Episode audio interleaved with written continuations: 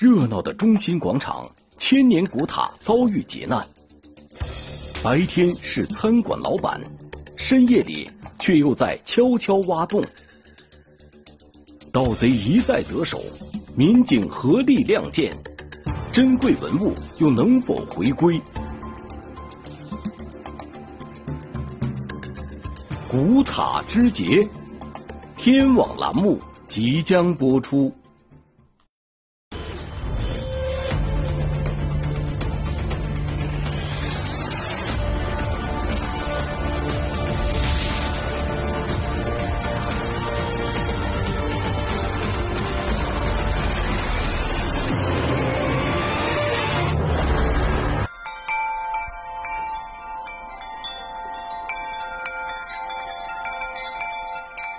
我们这个开元寺塔也叫做宾塔、雷峰塔，它呢建于北宋皇佑五年，也就是公元一零五三年，距今已经有九百多年的历史了。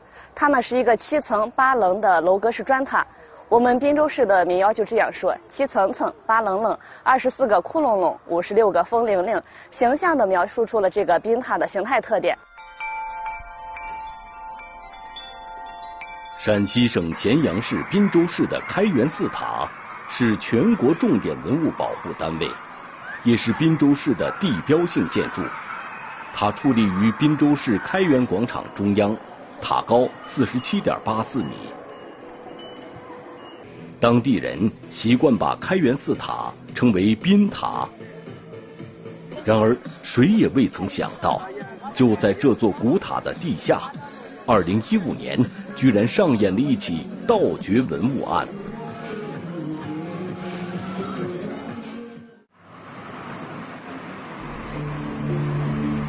零一八年一月初，滨州市公安局的两位刑侦工作主管被召集到咸阳市公安局开会。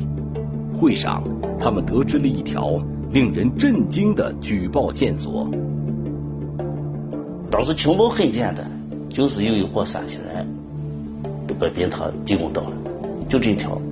当时我听到这线索之后，啊，我一愣。冰塔被盗的消息。让滨州市公安局的两位刑侦主管惊讶不已，也让他们不由想起了十多年前发生过的一桩案件。我立马想到，就是二零零一年的时候，啊，也有个山西籍的带一帮人来盗掘宾塔下面的公路，冰。塔旁边一个简易房，他们就是一撮西风灰幌子，在那里面打盗洞。当时是叫群众发现的，群众又是觉得亲近人比较可疑，群众给我报警以后，我过去以后，当时现场就抓了三四个人。我们抓的时候已经挖了二十多米，还没盗到文物。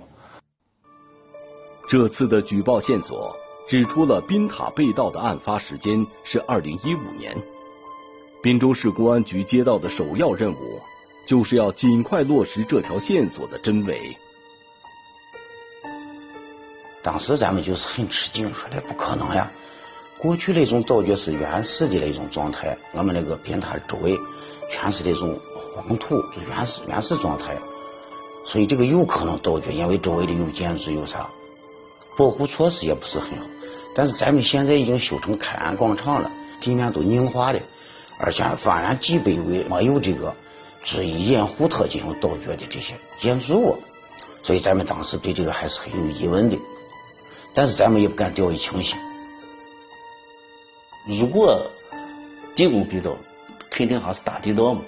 要打地道，只能从哪儿打？呃，这个宾塔的西边是范公小学，呃，再远也是单位，他们从这边打盗洞是不可能的。然后这边呢是政府大楼，也是不可能作案的。然后靠南边那边是紫薇山，那个地方距离这个塔比较远，还有公路在中间穿过。作案也是不可能的，唯一剩下的就是东边这边，这边就是这个药材公司，距离这个塔稍微能近一点。嗯，最主要的是他们药材公司将院里四周全部盖上了门面房，向外出租，所以在这里打洞的可能性最大。啊，所以我们将这个药材公司院子作为排查的重点。经过排查，警方发现一家教育机构租赁的门面房，最可能是作案现场。那些商铺，它没有地下室，按照我们以前了解的情况，他们肯定要打盗洞。呃，如果有地下室，穿过地下室一个打的深，挨一个那个地方，它比较坚固，它打起来啊难度特别大。经调查，在二零一五年四月到十月间，一位名叫赵某花的租户曾在这里开过一家名为“川香食府”的饭店。对于这家饭店，办案人员并不陌生。知道吗？因为平时接送娃一个过呢嘛，看这个传销师傅平时也没太没生意，但一直想坚持着。当时俺就纳闷说，这个地方这这没生意，这这谁在这还做啥生意？这这这。通过对赵某花的社会关系进行梳理，一个熟悉的名字进入警方视野：魏永某。他正是2001年盗掘宾塔未遂案的主谋。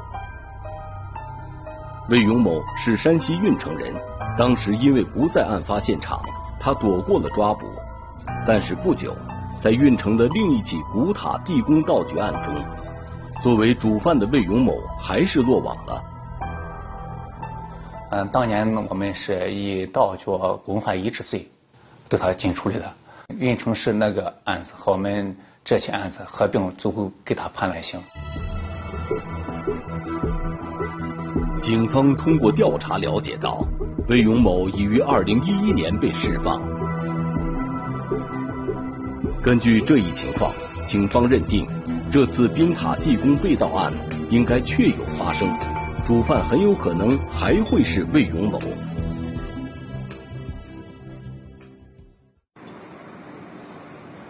据此，2018年1月16日，滨州市公安局成立专案组，对案件展开侦办。专案代号幺幺六。由于案情重大，公安部将此案列为挂牌督办案件。专案组成立当天就立即赶赴山西运城，对犯罪嫌疑人魏永某实施了严密监控。他周围的人啊，他的家庭情情况啊，他的主要活动地点都得摸清。他人住在一个比较高档的小区。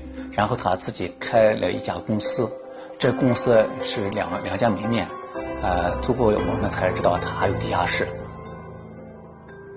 与此同时，专案组在滨州继续展开深入调查。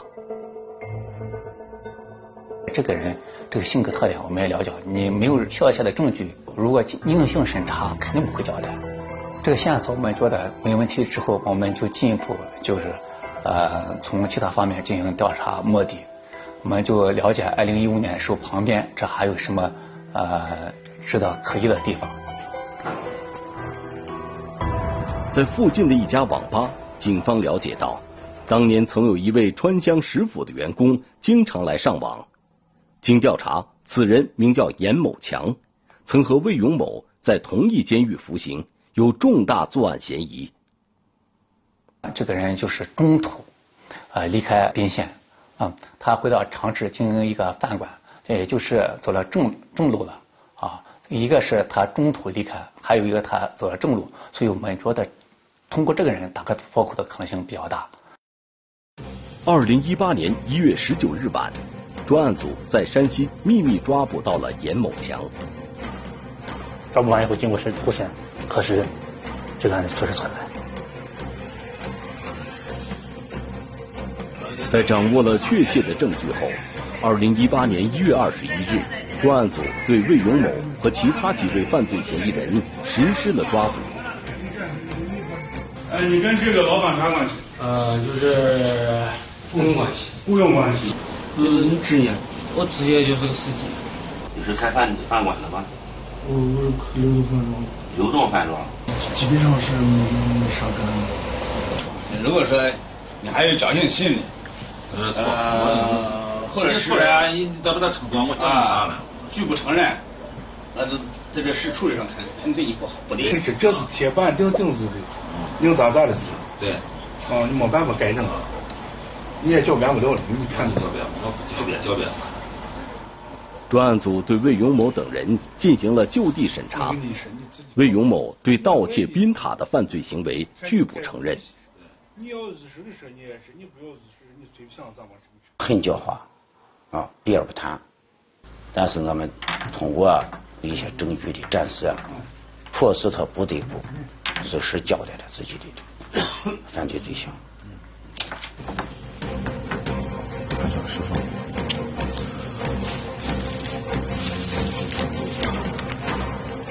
第一起从四月开始还是第一次？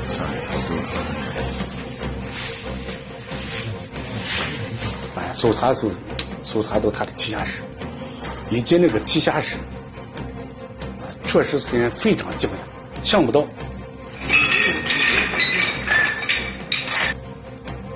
地下室啥东西，都是加工作案工具的个小工厂。那地下室两间房大的地方全部摆满，啊，当时给我的感觉，这不是一个简单的在盗掘公墓的，我感觉是像一个集团的一个作案一个集团。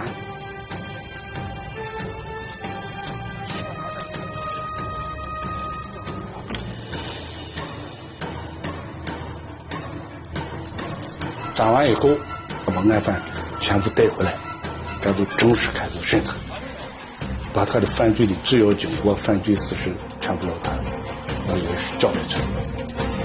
一四年过来查一回点没有这个出租的的房子就回去了。回去以后到这个一五年，这个过春节的时候我又过来了，过完春节又过来，过来看人家有个房子出租了。家以前这个饭店叫串串香饭店，给他这个饭店租下以后，又找了十几个那个女服务员，找了两个配菜的。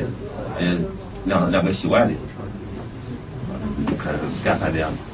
饭店干个一个多月开始挖，你看挖到十月，二十五天才挖出来。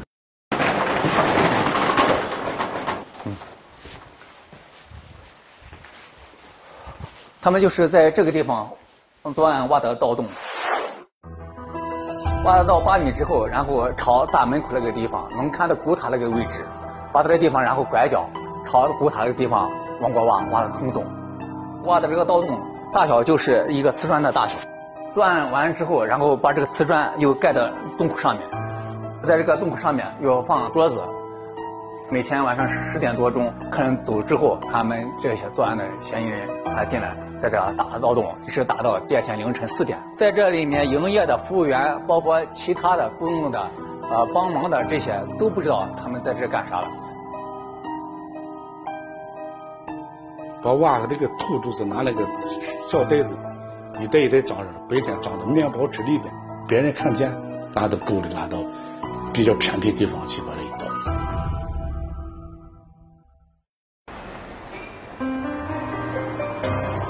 打通地道后，魏永某等人从宾塔地宫盗得了大量文物，然后回填盗洞，离开了滨州。随后。魏永某将所盗文物以五百八十万元卖了出去。根据魏永某的交代，专案组开始查找文物下落，但是几经周折，几位倒卖文物的犯罪嫌疑人均已不知去向。公共市场这些人，他们联系很频繁，稍微有点风吹草动，他们就躲藏起来了。因为我们没有具体的证据，这个案子暂时搁浅了。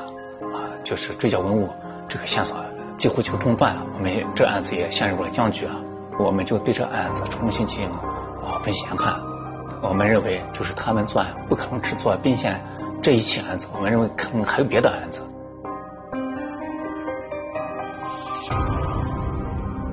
果然，经过对犯罪嫌疑人的多次审讯，专案组又有重大发现。自二零一一年九月起。魏永某等人还先后盗掘了陕西省境内的咸阳市兴平市的清范寺塔、咸阳市旬邑县的泰塔、渭南市蒲城县的惠切寺塔、宝鸡市岐山县的太平寺塔，以及山西省忻州市代县的阿育王塔等五个全国重点文物保护单位。当时我们想到。到了这么多塔，你知道他花了几年的功夫？这不是一半年，一个塔最少得半年到，到了六个塔，这跨度要多长？这个作案手段确实很隐蔽，长达三四年没有一个地方发现。他每到一个塔，他都提前要有资金，要有人员，就跟跟一个工程一样，提前有要有活动资金。他第一次盗窃的时候，应该是想的是偷大宾塔，但是咱那个由于宾塔这个广场周围没有建筑物，没有遮挡物，最近的建筑物就是他开饭店那个地方，离那直线距离有两百多米，太远了。他当时那个技术水平各方面人那个人力都达不到，人力、财力、物力他都达不到，所以他就放弃了。后来就是由于手头刚出狱嘛，手头也没有多少钱，就先去偷了兴平那个清凡寺塔。这一座就是那兴平市清凡寺塔，嫌疑人交代这座塔也是被他们已经盗取了。当时的这个情况就是他们已经伪装成打工的，然后在门口这边他租住了一个民房，也是一个群众的一个居住区。然后这边一个小路很隐蔽，他就在路对面的这个家里面，就是在这一家。他当时呢，就是以做生意的名义租住的这民房，然后这周围都是居住区，清凡寺塔也在居住区的中间，这个隐蔽性很好。他在他的租住的这一个房间里面，每天白天的出门做生意，晚上他回到家里，在他的床底下打一个六十乘六十的小洞，往地下打八米，然后顺地下斜着对准清凡寺的塔，打一个地洞打过去。他呢，每天就是晚上打洞打几个小时，最后呢把古塔盗取了。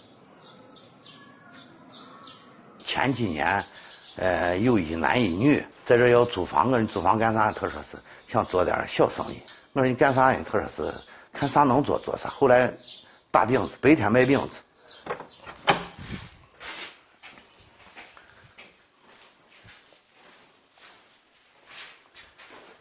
当时。大概就在这个位置，床在这支着，他把床白天他给你盖住，晚上他都挪开，挪开在这掏嘞。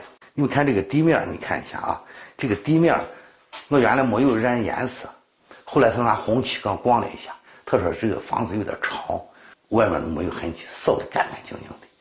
他据我所知，后来是半晚上一天只倒个三五袋子土，食品袋子一装，撂到垃圾堆，你看不来。因为我这院子长，我在那边院子住着，中间有一道墙，又隔了大概有个二十米吧，所以说这个距离太长了。如果这三米我都听见声了。几年以后，那公安人员追过来，我才知道这地方有个洞。一男一女两位租户是魏永某特意安排的，他还找来几位同伙专门挖洞，他们历时四个多月挖通了地道。在侵犯寺塔的地宫中盗取了多件文物，后被魏永某以六十万元卖出。随后，魏永某等人又以同样的套路盗掘了其他几座古塔，但是只在旬邑县的太塔中盗得文物，对其他三个古塔的盗掘则一无所获。我们觉得，既然宾县这个文物，追缴陷入僵局了，我们说，我们我们决定，呃，先追缴别的地方被盗的文物。首先，我们弄清楚了就是寻邑太塔，呃，这个文物的去向。他将寻邑的一些文物通过是他们山西侯马的一个姓叶的人，呃，进行倒卖。专案组很快在叶某的老家将他抓获，随后又顺藤摸瓜。辗转山西、北京、河南、宁夏、四川、江苏、河北、浙江等省市区，先后抓获倒卖涉案文物犯罪嫌疑人十多个，并陆续追回了旬邑县太塔和兴平市清范寺塔的被盗文物。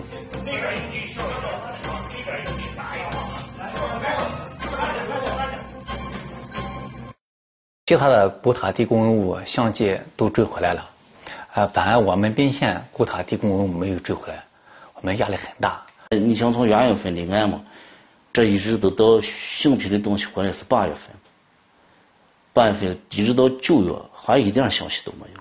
我们也担心这些文物被他们倒卖到境外，那样我们就得不偿失了。几经周折。专案组终于查找到冰塔被盗文物的下落。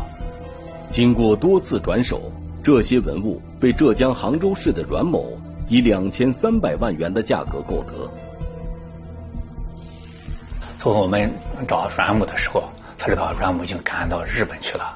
啊，他去日本给老婆治病，我们没办法联系阮某，我们又做其他人的工作，通过呃当地派出所，再通过当地的呃其他的关系，从和阮某联系上了，都规劝阮某从日本回国啊，回到他们老家的地方投案自首。然后在二零一八年的十月十三日从日本乘飞机回国。回国，然后投案自首。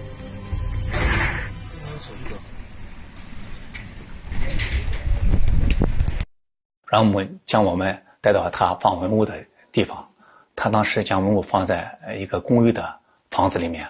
我们进去后，阮某将这文物取出来，打开之后，呀，我们很震撼。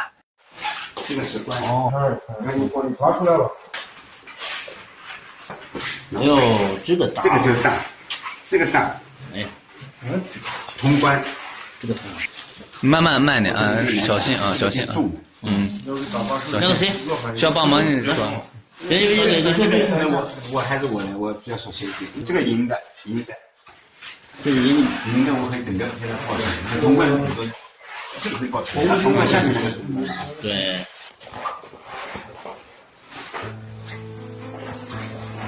那些文物啊，真的很精美。虽然年代久了，但是呃，当时那个锈迹、那个铜绿啊，都看起来很漂亮，很扎眼。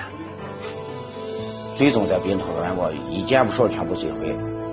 我们把我们本应该我们守护的东西，我们追回来了。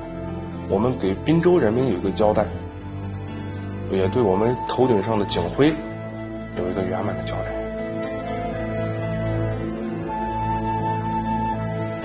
二零一八年八月二十九日，陕西省公安厅专门召开了“幺幺六”文物系列案件现场勘验协调推进会，确定了属地勘查的工作原则。但是，宾塔的勘查工作进展受阻，由于盗洞长达二百四十多米，道径狭窄，加之作案已过三年，道内部分区域已坍塌。勘查人员无法通过盗洞进入地宫进行勘查。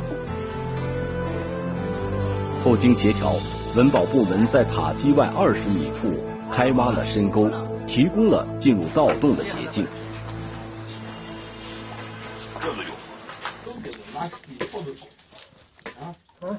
勘查人员进入地宫时，地宫内淤满积水，后经抽水，勘察人员在浅水中对现场进行了勘查。获取了冰塔地宫曾被盗掘的直接证据。在现场勘查中，勘查人员在地宫积水中发现一块石碑，并于二零一九年四月二日进行了提取。一、二、三、六。贵重的东西基本上都就盗完了，挖掘一空，唯一就剩下一个卧章笔。啥叫卧章笔？这个卧章笔就是记载。宾塔里安所存所有的文物，里面都有啥？哪个朝代的？谁的东西？到卧章笔上记得很清楚。卧章笔全部是实的，比较重。当时安分可能也想把这拉走的，可能也没弄出来。一、二，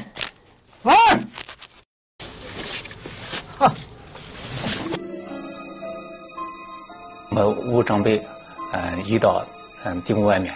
发现上面记载了上面供奉的呃文物的清单，各种文物的大小尺寸以及呃重量和我们追缴的文物完全吻合，这样印证了这个案件，保证了案件的诉讼顺利进行。释迦佛牙一只，释迦佛舍利一瓶，定光佛佛舍利一瓶，这个是银冠，这个也是个银冠，这个就是释迦佛牙。一只在这里边你能看到用金丝缠绕的这个纯金冠，里边装的那个佛牙骨用那个金丝缠绕的。历时十四个月，跨越十个省市区，幺幺六团伙系列盗掘古塔地宫案终于告破。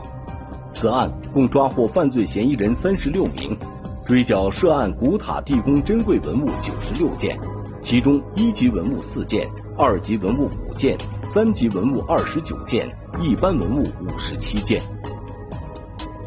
作为这个公安机关，其实在打击这个文物犯罪方面，我觉得是更应该这个挺身而出。